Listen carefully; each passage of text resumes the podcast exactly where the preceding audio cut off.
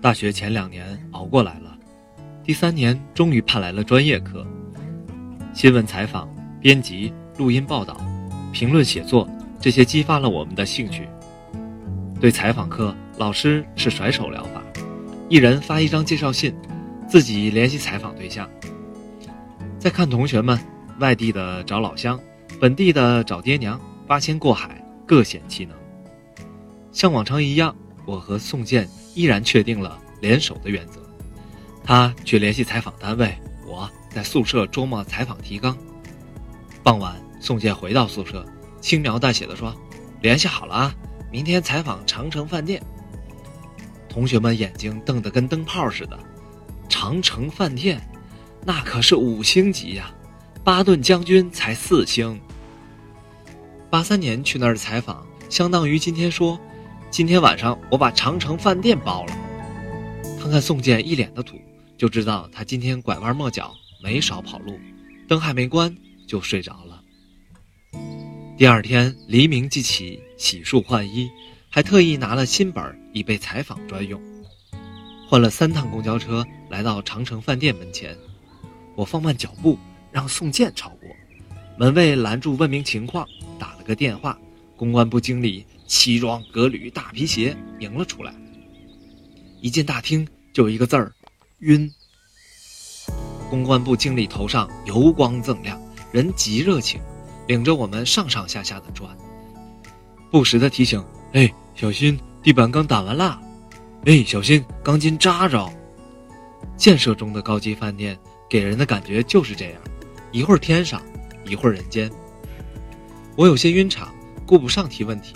只能抓紧记住公关部经理冒出的一串串数字和新鲜的词汇：一千零七间客房，十二个宴会厅，九个餐厅，还有室内游泳池、屋顶网球场、健身房、弹子房、芬兰浴室、蒸汽浴室、美容室，巴拉巴拉巴拉。忽然，公共部经理问：“你们写了稿子在哪儿发呀？”这一问，宋健懵了，我的准备就派上了用场啊！是这样，我说。职业记者们只能给本单位发稿，我们新闻系学生写的稿是想在哪儿发在哪儿发。公关部经理被我说的激动，呃，那我能不能提个冒昧的要求，发在北京日报上啊？这要求相当冒昧啊，比我们联系采访长城饭店还难呢。我记得全班同学折腾了四年，只有河南来的辛如记在北京日报上发过一篇。透视大学门前送新生的小轿车，其他同学长期和退稿信结缘。我对自己还是有清醒认识的。作品创作完毕，十月当代没希望，投给萌芽。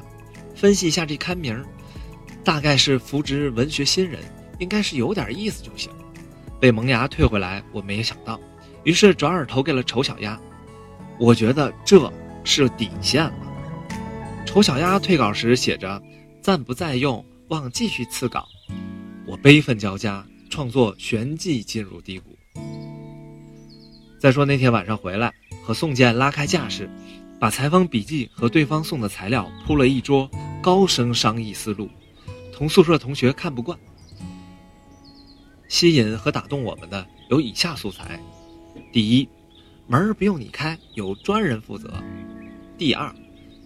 总台用电脑管理这套系统，世界不多见。宋健还从侧面了解到，五星级饭店全世界不超过十家。第三，床上用品是进口的，躺在上面的人也应该是进口的。果然，后来美国总统来时就住那儿。第四，水龙头不用拧，一按就行，不可思议呀。第五，最重要的一点。饭店是中美合建，总投资七千五百万美元，中方占了百分之五十一。那天分析到这儿，我一身冷汗，这差一点就让美国人占了大头啊！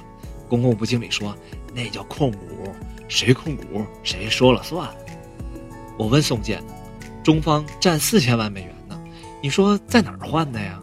是按一比几换的呀？”用了半宿的时间。给文章定下了令人振奋的题目，《第二长城》。宋健英语好，说这与英文说明契合。长城饭店至今屹立在北京郊亮马河旁，是一座不错的饭店，但说它是第二长城，确实有点过。